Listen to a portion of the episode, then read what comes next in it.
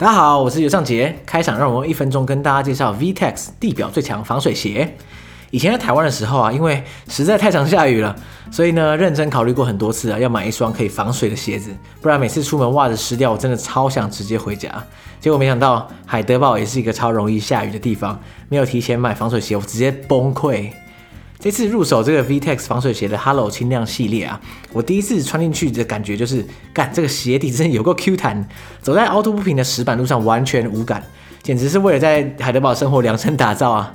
而且最厉害的就是说，它在防水的同时啊，竟然还能透气哦，整双鞋的重量也是非常轻巧，啊走在路上都突然觉得自己好像健步如飞，最适合夏日出游啊，或者是到郊外走走。像我们这种喜欢旅行的背包客啊，可以一双打天下的防水鞋，真的是神兵利器啊！现在 Hello 系列全系列四种颜色任你挑选，即日起到九月三十号前啊，只要买一双就可以在全家免运费取货。输入解锁地球专属优惠码 Unlock 八八 U N L O C K 八八，现打八八折。相关链接都放在本集资讯栏中，快去看看哪个颜色最适合你吧。大家好，我是尤尚杰。Hello，我是蓝牌导览员 Craig。欢迎来到解锁地球。我们今天的特别来宾就是 Craig，Yeah 因为上一次我们一起聊了一下那个伦敦街头的神秘景点们，那发现其实后面那些准备的东西还没有讲到，实在太可惜，紧急加开一场。对啊，那 slide 还不到一半呢。对，伦敦真的，你会发现伦敦东西不少。对，伦敦的神秘的点就是说，你好像随时随地都可以在不同的角落发现一些新的东西。对，欢迎跟一个资深的导览员可以看到更多。对，我想说，我我我光是因为我没去过伦敦啦，我想象一下，如果我经过你刚刚上一集提到那些景点在我身边的话，我可能完全你知道，就直接坐走过去，直接错过。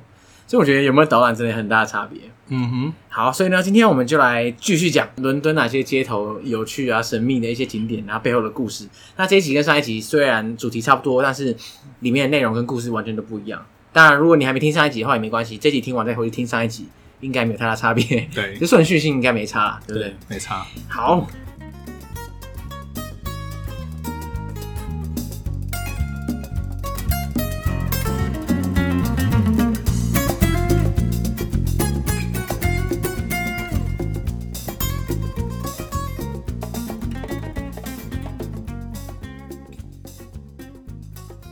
好，那继续呢，带着各位。继续逛伦敦，我们现在的位置还在伦敦特区。其实伦敦有两个城市，一个叫伦敦特区，一个是大伦敦市。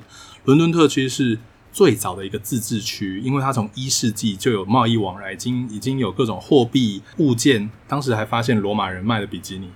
罗马人卖的比基尼，对，在伦敦博物馆里，有西元一世纪，对他们就有金币，有比基尼，还有那个化妆品。对啊，他的比基尼是我想的那个比基尼，就是你想的比基尼，真的假的？西元一世纪太潮了，罗马人很潮，对不对？OK OK。那简单说，那个时候呢，就算日后来了很多国王，这国王都不敢侵犯这一区，因为他想收税。哦，所以他就让他成为一个自治区，就是为什么他到现在都还算是个半自治区，他还能选自己的市长，他有自己的警察，哦、所以他有点像那种经济特区。没错，经济特区。嗯，那每一年他们的自己的市长还有仪式，所以我们的首相啊、财务大臣都要去伦敦特区的市场的大宴会去。拜码头市区报告，没错，是这么神秘的一个 哇，所以说区域，它不是归伦敦市长管的，对。伦敦是一直到十九世纪的时候才变成我们今天看到的这三十二区。OK，十九世纪才整合，因为当时要治水，然后做很多的公共建设，才整合起来，所以现在变基本上有两个伦敦。那所以，我们今天继续大家去看这个自治区。我们先，我们跟我们上一个已经讲过不少拍照好景点跟一些奇怪的小地方。没错。那如果说各位拍照有什么很好的地方，就是登顶看摩登大建筑。那台湾人常知道的呢，通常是一个地方叫 Sky Garden 空中花园。Sky Garden 这这栋建筑。那 Sky Garden 呢，它的这个建筑。它的名字叫做 Twenty Fenchurch Street，它是一栋造型很像对讲机，很像老牌大哥大的一栋建筑，很像对讲机。对，而且它整个呃这个建筑非常高，它整个是个玻，是有很多很多玻璃。而且听说呢，那个当时那个玻璃的用量实在太大，然后结果太阳折射。他直接把一个路边的一台车给烧烂，把它弄掉。你就很像，就是我们拿放大镜烧蚂蚁之类的，然后它太阳光聚在那个车上，那车爆掉。对，它烧坏烧坏一辆车，这应该算国赔吧？对，后来 后来就要那个玻璃商要处理。那大那他在楼上，他盖了一个，就是有点像是温室的一个酒吧、餐厅复合的地方，所以很多人会上去看。风景，那这是台湾人最想去的地方。可是它有个问题，就是你要先线上预定哦，因为它是热门景点嘛，对，对对，然后它人非常多。可是在这附近，我想推荐大家另外一栋建筑，叫 Garden 一二零，Garden 一二零，Garden 一二零，它是另外一栋建筑，然后它根本不太需要排队。哦，所以它是个神秘神秘小花园，所以它跟空中花园就在隔壁而已，可是它不用排队，然后要排队的人你就要排个老半天这样。对，没错，所以很快就可以上去。所以这是秘密景点，而且你在空中花园，没错，你在那就可以幽静的看，然后自己安静的拍照，因为你在那个空中花园，因为人太多，你常常被别人自拍棒打到这样子。但你在 Garden 一二零就可以很幽静的在那慢慢的。等着不会有那种被赶的感觉，而且如果你要拍照的话，你就应该找个地方能拍到空中花园啊，那就是 Garden 一二零。而且那边重要的建筑都可以拍到。那再跟大家附带谈一下，如果说你看伦敦的鸟瞰图，你会发现伦敦的高楼大厦都很接近在同一个区。那他们这样子都是刻意设计的，因为他们不希望高楼大厦影响古建筑的样貌，所以他们都刻意盖的离古建筑比较远。而且大家都能够看到古建筑，像是伦敦的圣保罗，哦，所以这些大楼他们都有管制，所以他们必须离古迹一些距离，然后角度的设计不能够遮盖多少的观众的频率多少，这都有设计过。诶、欸，伦敦真的很用心在维护他们就是那种老建筑啊，或者老街区的完整性。嗯，对啊，对啊，对啊。好，那我们从空中花园呢拍完之后，我们在陆地上继续走，走走走走走，我们会到一个地方叫 Cornhill Street。Cornhill Street 呢？你在在路上，你仔行仔细看五十五还有五十四号 Cornhill Street，在这边你会看到一栋很小的教堂，然后旁边你会看到一个都是红瓦砖做出来的建筑。哦，那今天可能一半它是酒吧，可是在这红瓦砖上面，你往上看，你会看到几个魔鬼的雕像，魔鬼魔鬼的雕像，因为旁边有一栋教堂，它叫 Saint Peter's。那这栋 Saint Peter 呢？它到十九世纪的时候，就是他旁边这块地被买下来，然后旁边做这个红建筑的建筑师，他原本这个设计不停的被旁边的教堂的牧师退稿，他就很恨这个牧师。但牧师还有权去退他的稿？对，因为他就说我不希望你这样盖，不希望你这样盖，不停的跟地方政府抗议。哦，你说你不能盖这个东西在我隔壁，你不可以把它盖的这么突兀，你这个角度不可以是这样子影响我的教堂。然后呢，所以那个建筑师就很不爽，所以他就在这个叫他在在他旁边这个红最后落实的建案里面做了几个红色的像恶魔撒旦一样的雕像。那听说那个脸就是那个牧师的脸，变得更狰狞的样子，直接开嘲讽这样子。你会你会发现他们复仇的方式也非常好笑。那另外离 Garden 一二零不远的地方呢，就是有一条很有名的街道，这跟另外一个小市集，它的名字叫做 Leadenhall Market。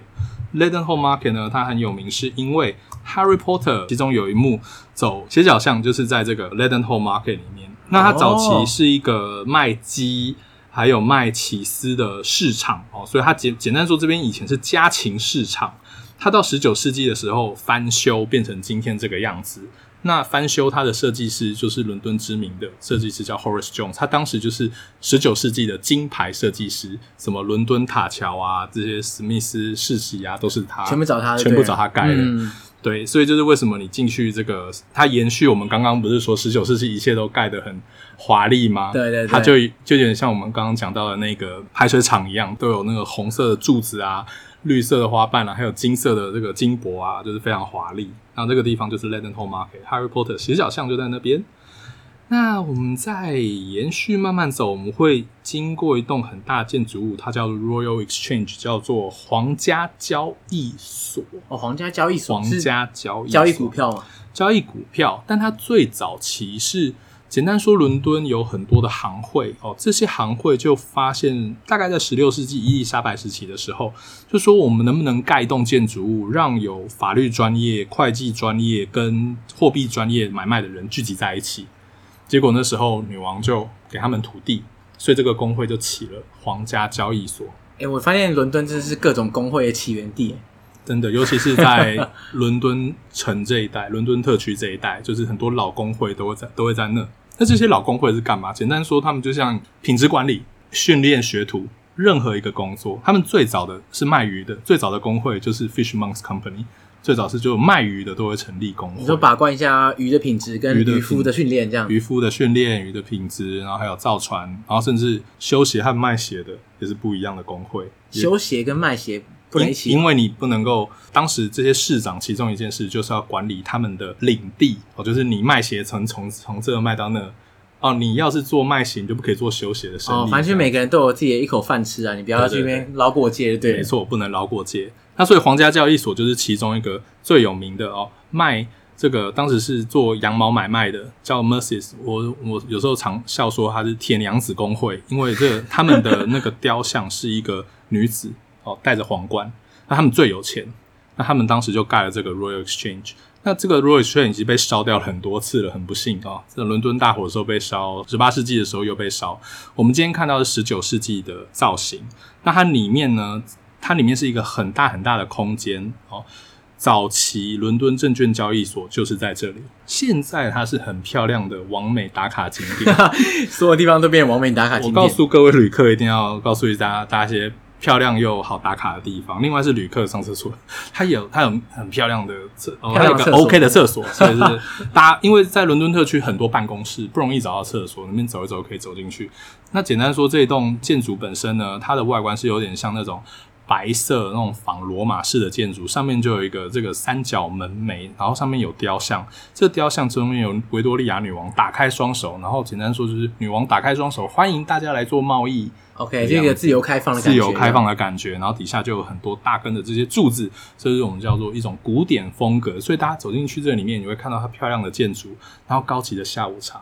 听说呢，很多在银行区工作的人会在里面去看看能不能找到钓到有钱的男女朋友。哦，真的假的？所以大家如果想要钓到富二代什么的，就去那边，嗯，没错，坐在那边等一个下午。但我要告诉大家一个更大的秘密，就是你你走进去的时候，记得到二楼里面的内部的墙。每一道墙都有很漂亮的壁画，它二楼现在不容易看到。对，因为呢，日后他们盖了二楼变成餐厅后，就不太容易看到这些壁画哦。可是这些其实他们十九世纪盖的时候，想要把伦敦的艺术界的一格全部让他们在墙上有有一个空间可以画历史画，所以他把所有高手全部找来，都尽情给他画这样子。对，所以大家要记得去 Royal Exchange。皇家交易所，不要只是钓男女朋友，要记得看它里面的墙。对，钓不到认命的，到二楼去看一下。到二楼去看一下，非常厉害。好了，那说到坐下来喝下午茶，那总是要吃个午饭。慢慢的走，我们会走到一些小巷。我今天请大家特别注意一个 pub，它的名字叫做 George and Vulture。我们等一下会放一串地标在那。George and Vulture。George and Vulture 呢是英国著名的作家狄更斯。他最喜欢去的其中一个 pub，我发现狄更斯相关的景点其实真的不少，非常多。他非常能吃能喝哦。那狄更斯是谁？帮他科普一下。狄更斯是十九世纪的一个作家，他早期是挖八卦的记者，皇室、啊、八卦皇室还有政治家的八卦哦。英国有一个习俗，要是你要当有权者，就要受到人民考验，所以所以就是看皇家为什么八卦都是在皇家身上，就是这个道理。那简单说呢，狄更斯他除了关心这些政要的新闻以外，他也非常留意伦敦社会底层的生活，那所以狄更斯就把这些伦敦最底层的生活写入他的小说里面。嗯，可是他的小说写法很有趣，他的小说写法不是直接写社会最底层阶级的人，他常常写的是一个中产阶级的人落入成贫穷阶级，嗯的人的生活。他为什么这样写？就是想要让中产阶级的人感觉有感。他让就是整个小说是一个中产阶级的视角，对，看进去。对对对，就是说，你看我们平常这样好生活，但谁知道，我们说不定有一天我们也会沉落下去。对对对，就像我们现在如果在新闻上看到一些啊、呃、很可怜的人啊，或者说呃，譬如说世界上哪里有战乱的地方，我们其实虽然觉得可怜，但是其实没什么感觉，因为离我们那么远，对，关我什么事？坦白说，嗯、但是如果你描绘到说，哎，跟那一个很类似的人，可是却落入那个境地的话，你可能就会比较感同身受嘛。没错，所以狄更斯呢，他就是在这样子的社会背景下长大，所以他写很多社会底层的人。那这个 George and Vulture 的酒吧，就是他当年常去的酒吧，而且他就藏在伦敦的小巷口里面，所以你进去就能体验狄更斯十九世纪的上班族中午怎么吃饭。哦，他们上班族真的怎么吃饭？他们吃饭的方式很有趣，他们当时的这种吃饭的屋子叫 chop house，C H O P chop house，chop house，chop house。简单说，因为当时没有所谓的冰箱，所以这些呢人都会去附近的肉店或者是肉市场买鱼或肉，直接进餐厅请厨师烹饪啊。所以等于说自备食材，然后进去他们付酒钱和付位置的钱。哎、欸，这很酷哎。对，这是他们早期的这个方法。而且另外呢，当时。伦敦才刚有火车，所以大家就变，所以通勤族这个东西开始出现了。通勤族通常到他们通常都没有时间吃早上的，因为你看火车那么慢，对，火车是很慢的，所以他们通常到伦敦的时间应该是九点半到十点、十一点附近，所以他们就直接吃早午餐。所以这种 chop house 都是大块肉、大块马铃薯的地方。哦，只要吃个粗饱这样。对，就是没有那种现在米其林餐厅还给你那个什么漂亮的五颜六色的花。哦，早期的这种这种维多利亚商人呢，他们就直接吃一大块羊排跟大颗的马铃薯，不然就是什么牛肉派。哦，就是看起来很粗勇的一顿，或者是一个羊排上面给你两颗荷包蛋之类的这种菜，就是他们常吃的这种 house 吃的菜。所以你在这个 George and Vulture 就可以体验到，所以他就会提供这种当年他们最流行的这种餐。对，因为这个地方其实也经历很多波折。当然，狄更斯在呢，因为当时这个地方也经过很多都跟，因为比如说老房子有一些老房子还是要拆掉，要变形。但是幸好当时狄更斯他的子子孙孙还有。狄更斯的迷联名要保护这个 pub，狄更斯的书迷应该是不可计数，对啊，他们全部连合起来应该是没问题。对，那所以他们这个 pub 就被一个这个酒吧集团给保护起来。哦，酒吧集团，嗯嗯，他们就刻意，而且还不是刻意变成他们那个其实自己的 logo 一堆，没有哦。非常的低调，依旧保持早期古色古香的样子。所以你进去 George and Vulture，你能看到狄更斯。我上次去很幸运，直接坐在他那个位置，你可以看到他两幅肖像在那里面。是狄更斯以前最爱的王子，而且狄更斯的家族还是会固定的在那边聚餐，还有狄更斯迷都会在那聚餐。而且你在那里，你真的可以看到很多那种早期或者是现在这些金融业的五六十岁的老头们，就是。白衬衫，然后都打开，中午就开始喝酒，喝得满脸通红。他们他们又白，所以就喝得满脸通红的样子。然后就在那吃大块肉，你还可以看到。哇，所以呢，这个大块肉已经吃了一两百年了，还在吃着。对对对，所以这个开始 Chop House 看到，我我觉得是一个非常特别的体验，强推大家去。而且其实它不贵，它没有特别贵，是哦。就是以伦敦吃饭的水准来说，它还是维持在大概，因为伦敦吃一顿饭坐下来吃哦，通常你很难离开三二三十磅。但这边刚好才二十多磅而已，所以还可以，就是可能算低标这样子。我觉得算低标了，而且气氛又超级好，所以非常的推荐。然后离它不远这个地方，离 and Vulture 不远，还有一个小房子，它叫 Jamaican House，它是伦敦第一个我们所谓的咖啡屋文化。那咖啡屋文化跟这个我们所谓的嗯咖啡店文化都很不一样。我们今天想到的这些咖啡店，就是这种。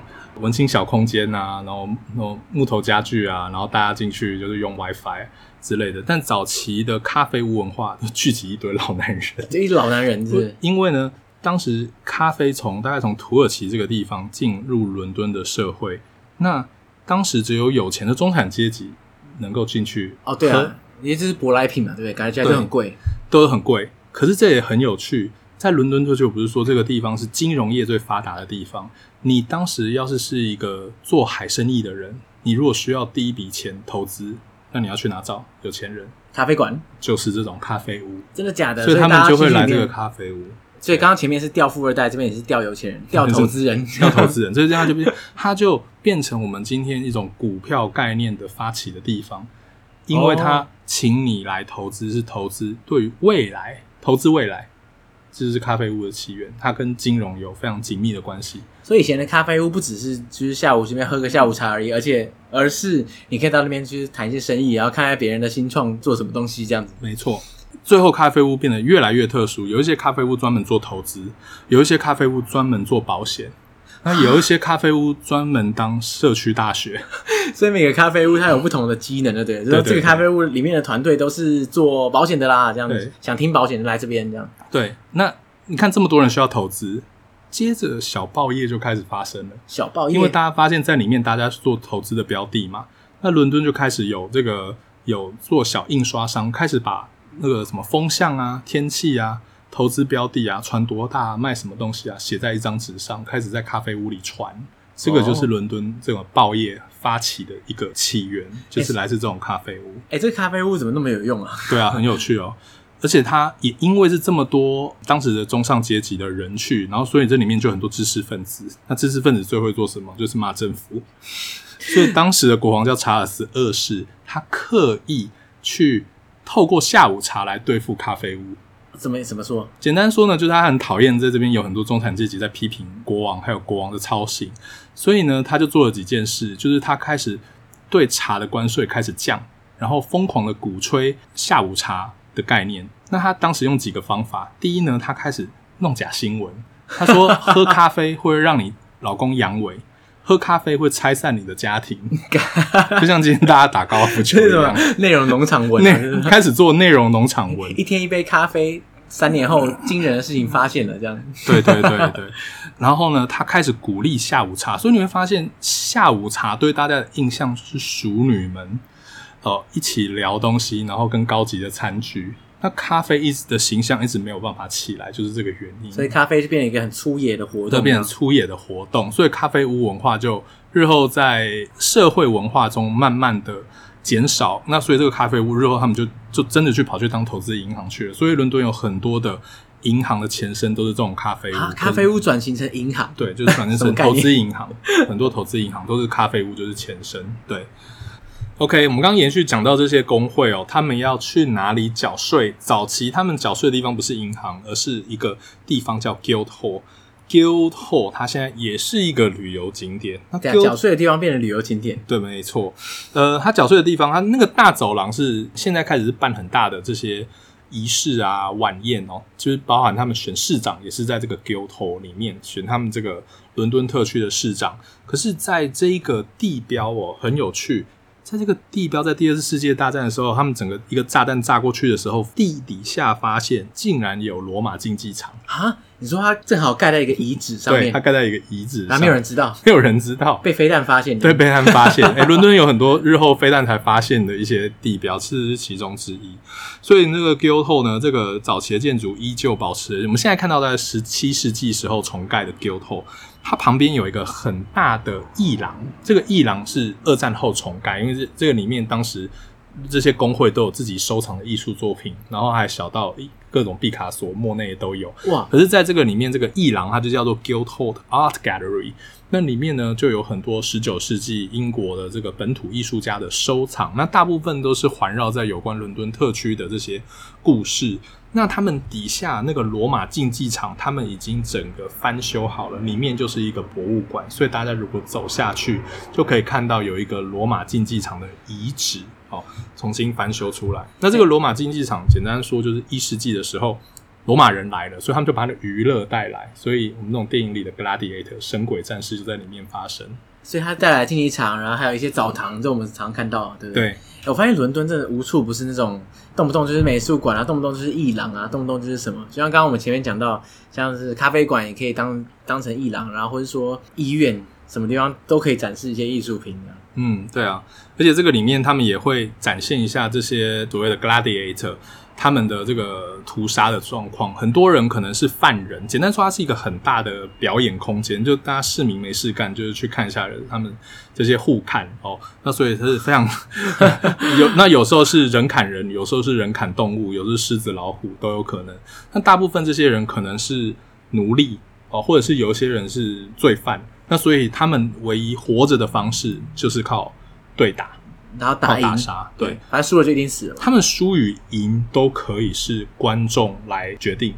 他们会打到一半的时候，裁判说：“你们要听着。”然后就要听观众们的欢呼声，看谁比较受欢迎，谁就赢了。你不一定要打赢哦，可是要是你打的很努力，有时候大家对你的欢呼声大，你也可以活。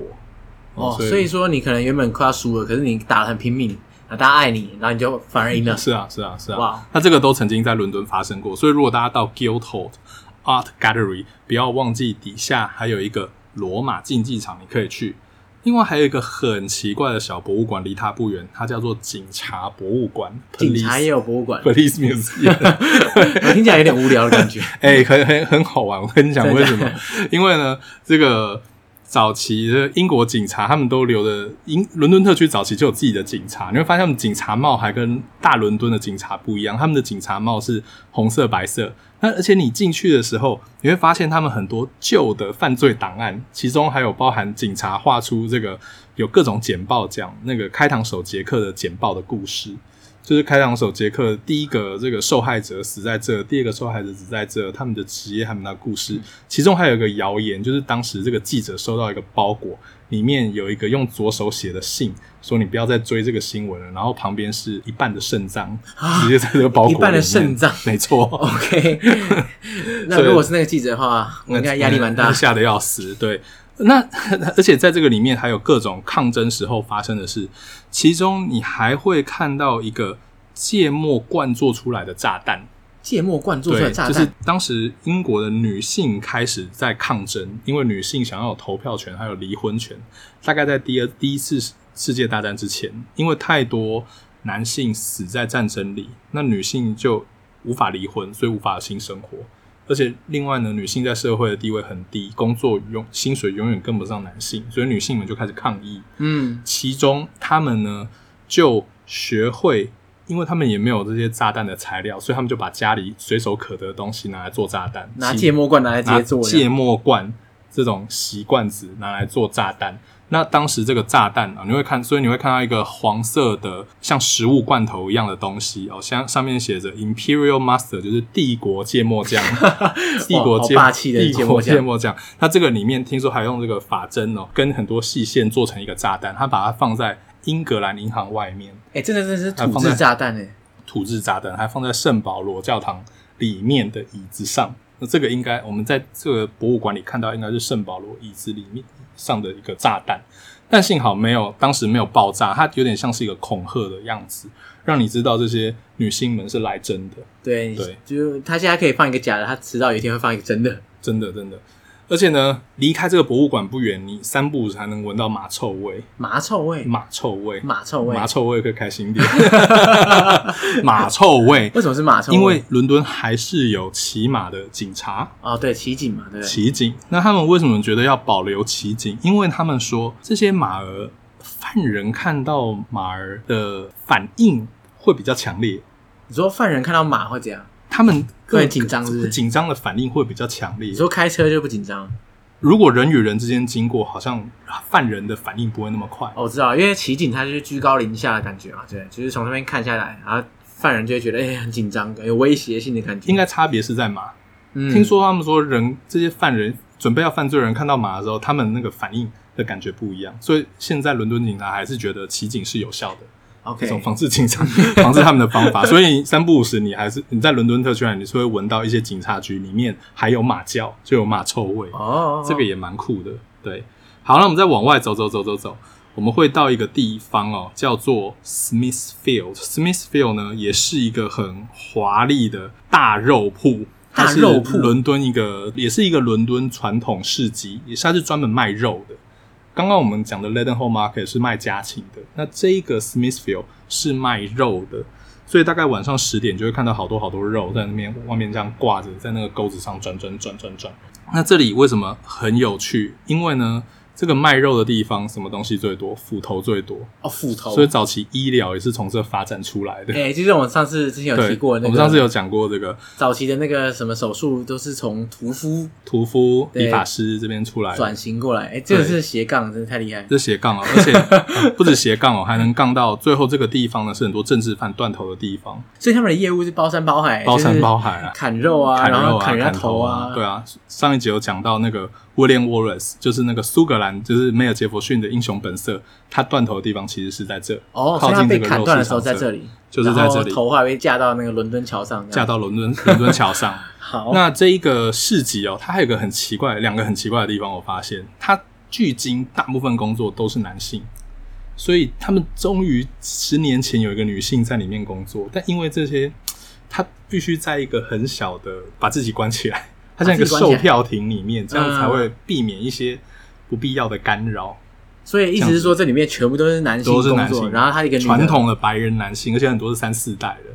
OK，所以终于有个女性在那工作，但她自己在一个很小的这个像卖票亭一样的东西，把自己隔离出来。对啊，不然的话，我相信就是她一一听到晚就是烦死的，每个人就跑来那边讲两句话，然后一直看来看去这样。里面非常多咸猪手，对不对？对，我可以想象 卖肉区。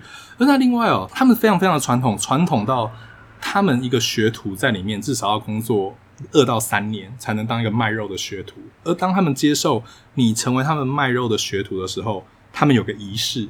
卖肉学徒有个加冕仪式，加冕仪式就是你全身衣服要脱光，他把你放进一个推肉的那个推篮里面，你全身衣服要脱光进去，他们在你身上泼血，放很多的内脏，放很多的肉，然后呢带你绕这个市集，一光光秃，这三小没穿衣服绕一圈，然后身上都是内脏跟血，没错。现在还有吗？现在还有，所以你什么时候可以看得到啊？不一定有时间表。他他收了一个学徒的时候，他不会有时间表。可是他有点像是我们极度的羞羞辱你，所以我们未来都有一个共同的回忆。OK，所以如果运气好，这个习俗是不是很奇怪？所以运气好的话，你搞不好看到有人在那边，你知道游行这样。就是你运气好容易看到一个 没穿衣服的人，在一个肉的笼子里面，被大家推，浑身是血，推着推着游行，看好屌啊！这个很妙。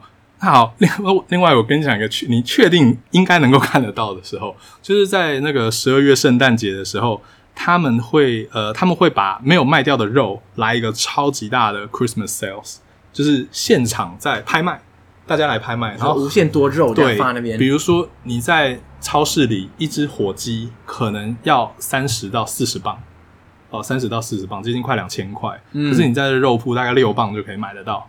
为什么在，在那个大大拍大拍最后大拍卖的时候？哇，那大家不是疯抢？对，大家就疯抢，所以那些那些肉摊就会把还没有卖掉的肉全部就是找一个有有那个冰柜的地方，全部冰起来，然后就有个人出来拿着这块肉叫卖，说谁要这块牛肉，谁要这个，谁要这个纽西兰羊腿，你要谁要这个，然后大家就会在底下疯狂的拿出十磅啊、五磅啊，在那边喊价，从一磅开始这样子拍卖，所以很多人去都是带着那种大的黑色垃圾袋去装肉回家。哦，是决定把它横扫这样。对，所以那个那个圣诞节的大拍卖是那里一个很有趣的一个当地的传统。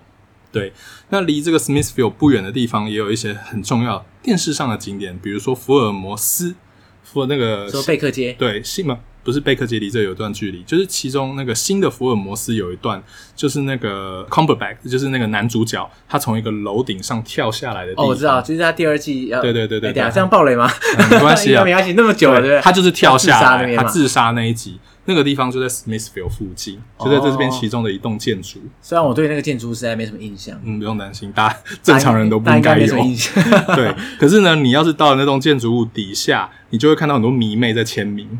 他就说 Benedict 我爱你，是，然后有人说那个福尔摩斯是真的，然后还有什么呃 Trust in Sherlock，就是大家相信福尔摩斯，有看到迷妹在底下签名，那个地方也是个著名的景点。OK，好，另外离 Smithfield 不远，大家如果听过伦敦有曾经发生一个大火，叫伦敦大火，虽然我好像真的听过，可是我其实不知道它到底多大。哦，那个很大很大，因为大概三二十几万人没有地方住，就是在伦敦特区这个地方整个烧起来。那什么时候发生的事啊？一六六六年。一六六六年，真的很久哎，快要三百三百五十年，差不多。哇哦，那是伦敦浴火重生的一次哦，很奇怪。简单说，就是当时的传言啦，是一个小面包屋里面忽然着火，然后一烧就烧烧了三三天四天多，是这样。然后结果这么多人就因为当时第一嘛，你看他们也没有。没有排水系统，很明显，所以那个弄水弄得非常非常慢。另外也没有所谓的这种消防队，大家都是私人的私人的保险公司，大家自己拿水桶就，大家就只能拿几个水桶，根本无法熄灭什么东西。第三，所有的房子全部都违，大部分违建，而且还加盖，全部都连在一起。对，呃，所以台北市要杜根没有啦。那当时整个一烧，就整个这样烧的噼里啪啦的，所以当时连一些大建筑，像什么伦敦圣保罗，都全部无法侥幸。哦，全部都烧光！哎、欸，对，我真的很难想象一个大火可以烧掉大半个城市。大半个城市，对对对。而且当时的市长因为反应也很慢，因为他不敢乱拆别人的私有建筑，怕被告。最后是由国王，当时的查尔斯二世国王带领，整个把房子用炸的炸掉，用拆的拆掉，直接整个弄烂。哦，那当时最后也火灾也慢慢的平息下来了，所以大概四天后，大概二十几万人没房子住，所以伦敦就进入疯狂的重盖时期。那在 Smithfield 附近呢，就有一个。金色小童的雕像，金色小金色小童的雕，一个一个像金色的小男孩，嗯的雕像。嗯、那这个小雕像呢，它就是想象一个像天使丘比特，它没有翅膀，可是它是金色的。对对对。那这个丘比这个小童的地方底下就写的是伦敦大火，呃，平息的交界点。哦，所以它停在这个点，它停在这个点。可是这个伦敦大火最后熄灭之后，就有很多阴谋论，到底是谁干的？是不是法国人干的，还是荷兰人干的？因为我战争打不过你，我放你一把火比较便宜嘛，对，对不对。可是最后呢，大家有点迷信。当时的国王查尔斯二世是觉得，因为英国人太贪心了，因为大家吃太多肉，所以他罚大家吃两天素。太多肉，对，他罚大家吃两天素。你说大罚大家吃两天素？对啊。所以大家这两天只能吃素，不能吃肉，就是有很多这个乡间的这些故事，OK，讲这个，讲这个，所以这个你还可以看到伦敦大火最后的纪念碑，就是这个金色小童。对，好，那另外我们刚刚之前有讲到，你如果到伦敦特区，你会发现哦，伦敦这些老建筑其实很大部分你看到就是伦敦大火之后十七世纪后加盖的建筑，你已经不会看到大部分的古建筑了，而且二十世纪初又因为伦敦大轰炸，炸掉很多老建筑。所以日后他们就盖了一些很疯狂的建筑，像我要介绍下一个建筑就叫 Barbican。Barbican Barbican 这个地方，简单说，它呢整个是像一个空中城市一样。简单说，你就是上高架桥，然后这些超级大建筑每一个都是用高架桥连接在一起啊，这是云端城市的概念。就是当时战后他们在思考能不能让路更大。让大家都住在路的上面。哦，我知道，我我看到有些那种未来城市的一些规划或者什么愿景之类，也有看过这种，就是把整个平面全部清空，然后所有建筑物都从二楼开始，然后下面就是高脚那种感觉。对，那所以他们当时规划这个 Barbican，那他们就很，所以你你走上去，你几乎脚不会着地，你都一直走在高楼与高楼之间，然后还有天桥啊什么，走在各种天桥之间。那里面它也有好几百户人住在里面。另外呢，它里面还很人性化，里面有。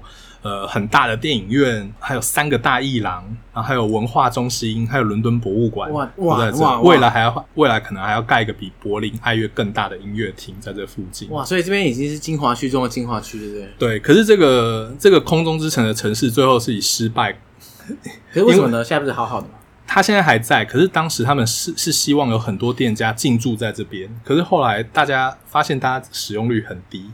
因为他们发现，大家走在这些天桥的时候，走路其实会变快，因为他们觉得那个风很大，想要赶快冲回家，就没有人想要在那边慢慢的在那，没有人想 shopping，没有人想 shopping，所以他们当时已经说什么百货公司啊、超市都全部想盖在这个高空大楼，最后全部都收光，所以你。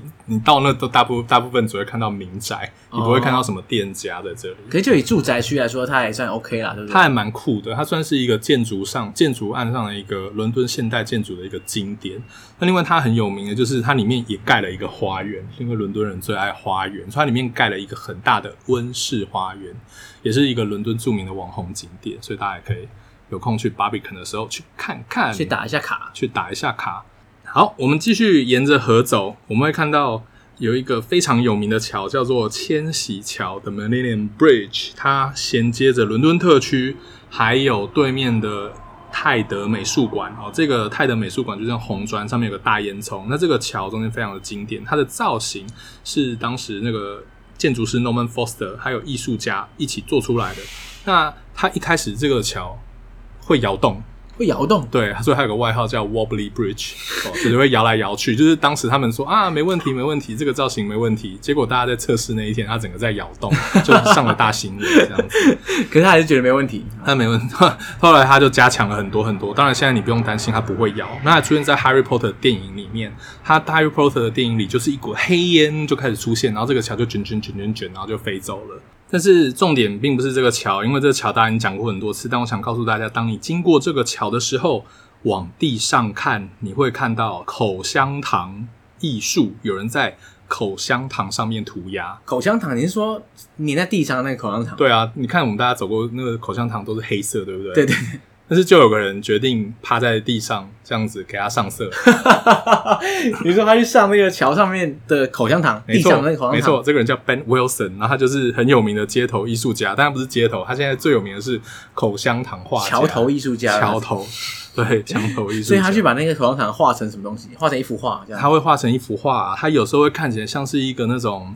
那个招牌的设计，而且有时候还有工业风，然后有时候又有美国风，就是五颜六色的。然后有时候还会看到车啊、飞机啊这样子，所以他就是在这个千禧桥上必看的口香糖艺术家。但有时候说不定你会看到他就在现场画哦。哦，真的假的？所以他现在还是有在画，现在还在画，因为他还是不停的涂口香糖，还是他自己带一些口香糖去念？希望不要。对。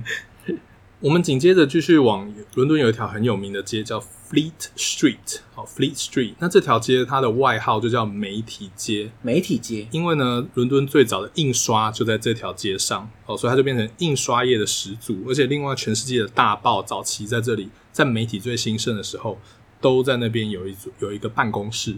那有这么多报，那总是要有人写出字来。那所以我要介绍这个人，这个人就是英语字典的。最重要的创始人之一 Samuel Johnson 哦，他是发明字典这个东西的人。其实字典在他之前就有各种不同的版本，可是在他任内是最多呃最多的字成功翻译，然后呃文具最齐全的一个字典。他是优化字典，优化的强大优化的字典。这 Samuel Johnson 呢，他就是常他说出一句话，很多部落客常用，就是。当你对伦敦感到疲倦，你就你对人生也疲倦了。就是 When you are tired of life, you are when when you are tired of London, you are tired of life。就是就是他说出来的，这么嚣张，这非常嚣张。他当时就是住在 Fleet Street 这一边，所以他家现在也变成一个，当然不用猜，就是一个博物馆。OK，就是三步一个博物馆，五步一个博物馆的。对对对，可是他是他很有趣，我跟你讲，英国的知识分子其实很有骨气，他就是敢。公然的跟政府对抗，所以在这一个 Samuel Johnson 的字典里面，我挑出了几个他写的一些很有趣的字，比如说他怎么定义 lunch，lunch 就是午餐，嗯，因为当时的午餐真的。不多，而且品质也不好，所以它午餐的定义就是一个人手中可以拿的食物，这个东西就是午餐。所以他蛮有幽默感。As much food as one's hands can hold，就是你手上能拿多少食物，这个就是午餐。所以他午餐都吃很寒酸对不，对对对对。那他当时呢，他在 pension 这个字，pension 这个字，以我们现在来说就是退休金，但早期并没有全民退休金，早期就是只有政府人员。的人能够跟国家申请退休金这个字，所以他很鄙视退休金这个东西。哦，他觉得退休金是一个不公平的制度。对，所以他他写退休金就是给背叛这个国家的庸俗公务人员。他的 退休金的定义就是背叛国家的庸俗公务人员。所以这个字典是非常有个性的，对，非常有个性。可是英国人也蛮喜欢这种有个性的人最后的悲剧。哦，这是这是很很有趣的一个地方，就是我们很我们对于很有。我觉得在我们的文化里面，在亚洲的文化里面，我们对很有意见的人，我们就是说离我越远越好，敬而远之啊，敬而远之。我怕我怕怕被你害这样子。可是，在英国，他们会很崇拜这种人，他们崇拜有这种叛逆主义的人在，因为他们会质疑一切，这是英国人的一个特色。那另外呢，在他家博物馆的外面，这边有一个雕像，你一定要跟到，就是你会看到他家的猫。他家的猫有雕像，他家的猫有一个雕像就在外面。其实他有蛮多只猫的，可是他最爱他的这一只猫叫 Hodger。呃，听说呢，有人在碰过 Samuel Johnson 几次之后，他就写这个 Samuel Johnson 会拿生蚝来喂它，拿生蚝喂猫，拿生蚝喂猫，可以可以这样，你看他吃多好，这样这样不会出事吗？并棒给我，其实可以给他一个科普：早期啊，生蚝啊，龙虾啊。这种壳多的东西都被视为穷人的食物，因为很麻烦，是不是？因为很麻烦，所以只有穷人可以拿去吃。所以大以前我们现在觉得那是一些很西华的、很很浮夸的东西，早期都是穷人的食物。哇，所以以前是这样，生蚝满街吃，满街都是。生蚝就是它有点像是市民小吃，像咸酥鸡吧？对，生蚝就是非常非常普遍。那为什么生蚝的地位变了？简单说，在生蚝在一九二零年的时候。有一个很大的这个食物中毒事件发生，那从此生蚝的这个声量就一落千丈。那日后他重新回来的时候，一开始是在高级的餐厅里卖，这是为什么给我们把生蚝当做是是非常有钱人吃的这个形象，这个形象已经整个翻转，形象翻转。另外呢，很抱歉，生蚝并不是特别能帮你壮阳，而是生蚝是当时相较其他的，因为古代大部分人是吃面包，所以蛋白质很少，嗯，所以生蚝是相较便宜可吃到的蛋白质。哦，那好的蛋白质应该多少有点有点帮助，有点帮助就对了哦。所以它并并不会特别帮你壮阳，跟你吃其他肉状况是一样的。所以这个雕像旁边就有这个 Samuel Johnson 的猫，还有一个小小的这个生蚝壳就在它旁边。他们很讲究嘞，连生蚝都刻进去这样。没错没错。好，离 Samuel Johnson。家不远的地方也有 Fleet Street 最老的几间 pub，叫 Old Cheshire Cheese，它是一个很古老、很古老的酒吧哦。有些甚至说伦敦最老的酒吧就在这里面。那在这个老酒吧外面就是那种很老很老的黑色的木头，那你走进去都是黑黑暗暗的。可是它有个特色，地上有很多的稻草，地上很多稻草，嗯，就是你走进去的时候，你会发现地上有很多沙，还有稻草。然后你就走过去买酒，而且它还有个地窖，在底下可以吃饭，但你吃的不是很好吃，但是可以买杯酒来喝一下。当年这 Samuel Pepys 还有很多很多的这些有名的英国人都啊，什么克里斯多芬韦恩啊，很多建筑师啊，全部都在里面喝酒。那他为什么要放这个稻草呢？还有这个灰呢？简单说就是当时的人这个。脚都非常非常的脏，因为伦敦够脏。好，先要去那边撸一下，是不是？嗯，撸一下，而且它还包含，当你要是酒洒在地上的话哦，它因为有这个灰，然后还有这个稻草，直接吸收这样，整个整个吸收，然后清理比较容易。所以为什么？所以它现在依旧还有这个稻草的吸收。有这招哦。所以这个 Old Cheshire Cheese 也建议大家去看一看。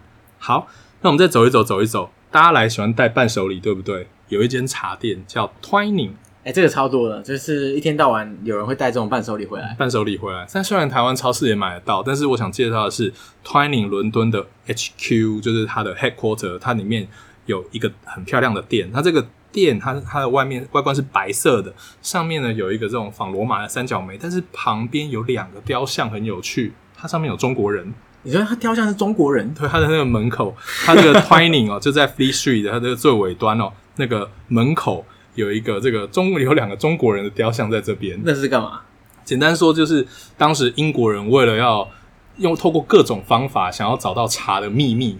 哦，那当时他们就派了一个什么植物间谍，这个人叫做 Robert Fortune。听说他当时还要假扮成自己是中国人，穿中国的衣服，啊、还要留个辫子。这怎么办啊？那脸就长得不一样啊！可能就是混在这个里面，可能他的那个帽子要戴的很大一点，这样。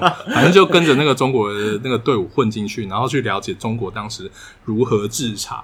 哦，所以那时候他就被他偷到一些制茶的秘制茶的秘方，这样子。对对对对对，然后最后把这个整个茶技术移到我们今天的那个大吉林还有阿斯姆这个地方，所以在一他把整个技术移到印度，就是他们当时的殖民地。嗯，所以呢，英国人就自己就能够自己生产这种茶了，就不需要仰赖中国了。所以当时是一个很大时空改变。可是你会发现哦，这些高级的茶店像 Twining，他们早期的包装都是中国意象。他们最古老的包装都是中国人、中国庭院这样子哦，就有一种那个东方的异国风情、啊，异、嗯、国风情这样子，就是很有很有趣的一个店。所以，如果大家想这个朝圣，可以看看你那个推理原来来自这个地方，所以还蛮有趣的。所以，嗯，早期哦，很早的时候，这个世界当时这个大英帝国为了挖掘不同国家的植物，就派了很多植物猎人去不同的国家，带领各种技术，不论是运用在茶上面还是医药上面。都有很惊人的这个琢磨，很有趣。好，接着呢，大家都听过一些皇室吧，对不对？其中最有名的就是戴安娜王妃。哦、我想带大家到一个广场，对对对，这个广场叫做 Berkeley Square，巴克莱广场。伦敦有很多广场哦，简单说就是很多建筑物中心会有个小公园，大家可以去。那这个这个 Square 呢很有名，因为附近有一个夜总会叫 Annabelle。Annabelle 对 Annabelle，这个 Annabelle 呢就是早期就是戴安娜王妃就是。这个英国女王大儿子查尔斯王子第一个太太，她当时是风靡全球的公主。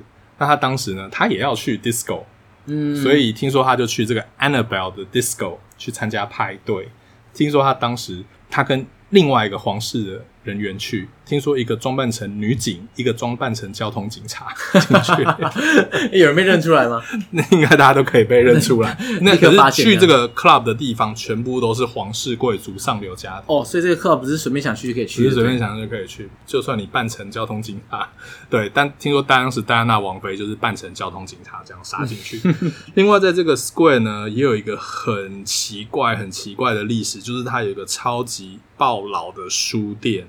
这个书店呢叫 Magus Brother，它是一个兄弟成立的一个书店。那听说在一九六一六年的时候，这一个书店买了法国有名的帝王拿破仑的小鸡鸡。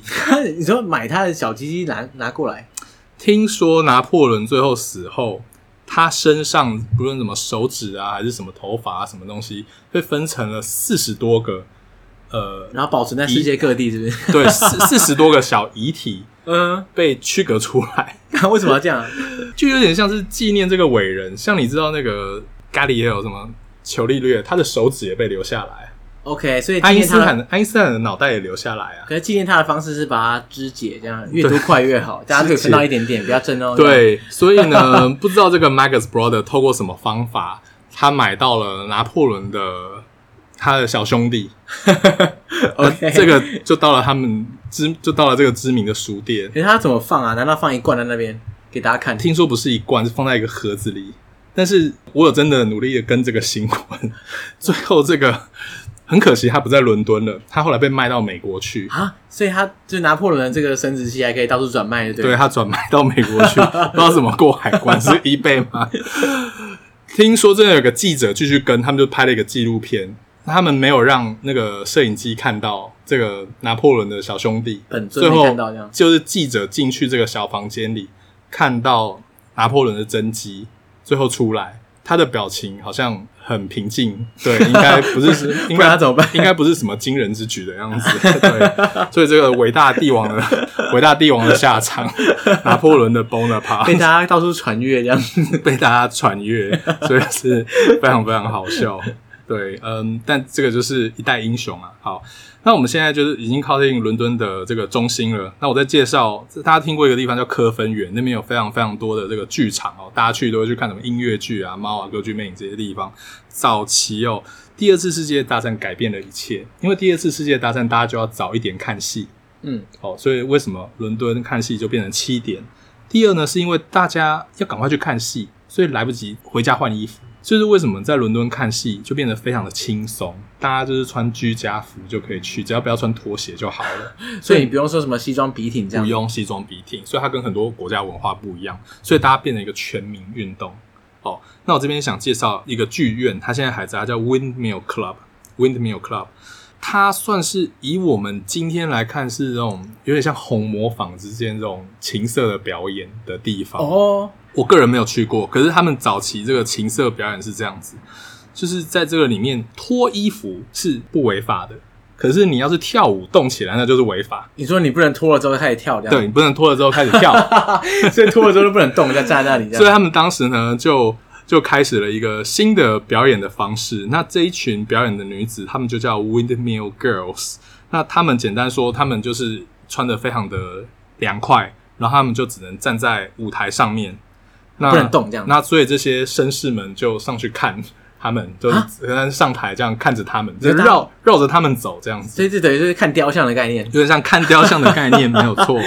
对，看雕像的概念没有错。然后最后他们发明的就是这个舞台，它自己会转起来。哦，我人没有动哦，舞台在转哦，不要怪我。对，舞台舞台会转起来，所以这个 这个就是很很伦敦这个科芬园这些很非常非常奇妙的这些剧院。那我再另外介绍一个很知名的，就是 St. Martin's Theatre。它现在哦，当然因为疫情它停了一阵子哦，但这个 St. Martin's Theatre 是伦敦目前跑最久的一出剧。这出剧呢叫做《老鼠陷阱》，叫 Mouse Trap。那这个剧是一个推理呃犯罪舞台剧。那它的作家就是 Agatha Christie，就是写《东方什么》哦，《东方快车谋杀案》。《东方快车谋杀案》，听说它只仅它的这个受欢迎度仅仅次于莎士比亚而已，它卖了超多超多书。OK，那这是一个犯罪的小说改编出来的舞台剧。如果各位想体验真正英国人节奏或英国人穿着风格的的剧哦，我还真的蛮推荐这一剧的。你进去就会觉得非常非常英国味非常浓厚，英国的乡村味非常浓厚。因为你如果今天去看这些什么猫啊、歌剧魅影，他们都是外国的故事来整合出来的哦，是没有本土的故事，本土的故事对本这个反而本土的感觉非常非常强烈。而且你一进去的时候，他们就叫你。不不要破梗，请观众不要，请观众们不要来破梗，因为它是悬疑剧嘛。对，因为它是悬疑悬疑剧，就是希望它不要破梗。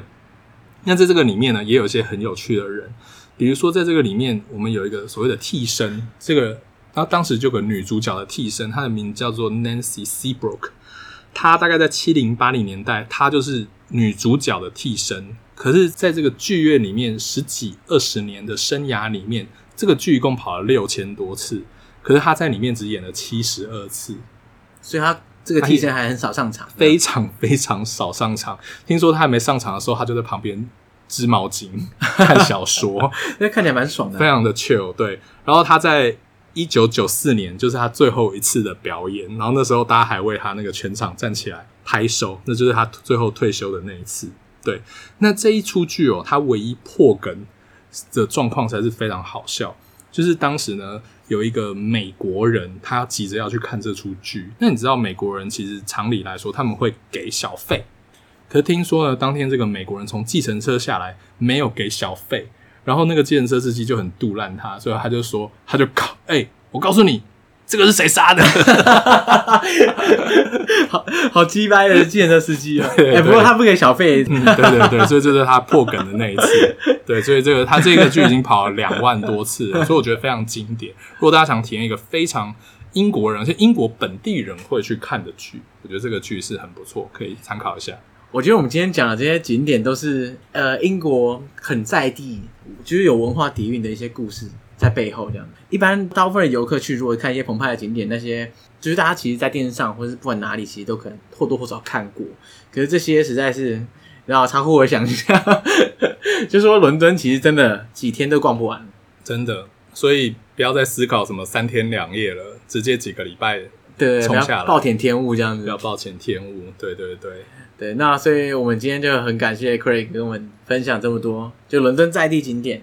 还有一些街头景点，对，也很感谢各位观众还有上节给我这个机会，跟大家分享一些大家非常少听到的这些小故事。不过坦白说，这些还只是冰山一角而已。冰山。就我现在在看那个 Craig 整理的东西干，其实还有很多。所以呢，其实剩下的就是有待大家自己去发掘了。那大家也可以追踪一下 Craig 的脸书还有 IG，对，呃，我的脸书还有 IG 还有 YouTube 就叫一起逛，艺术的艺，然后起就是起立的起，逛就是随便逛的逛，就让大家轻松能够看到故事，然后看到很多街角的小东西。那我其他的讲座时间都会放在那边，对，大家可以尽情上去看，然后呢，参加各种 Craig 的现场讲座。我跟大家讲，我参加过很多次，都非常精彩。所以呢，好，今天就很谢谢 Craig 来节目上跟大家分享。谢谢上杰，好，谢谢大家，好，拜拜，拜拜。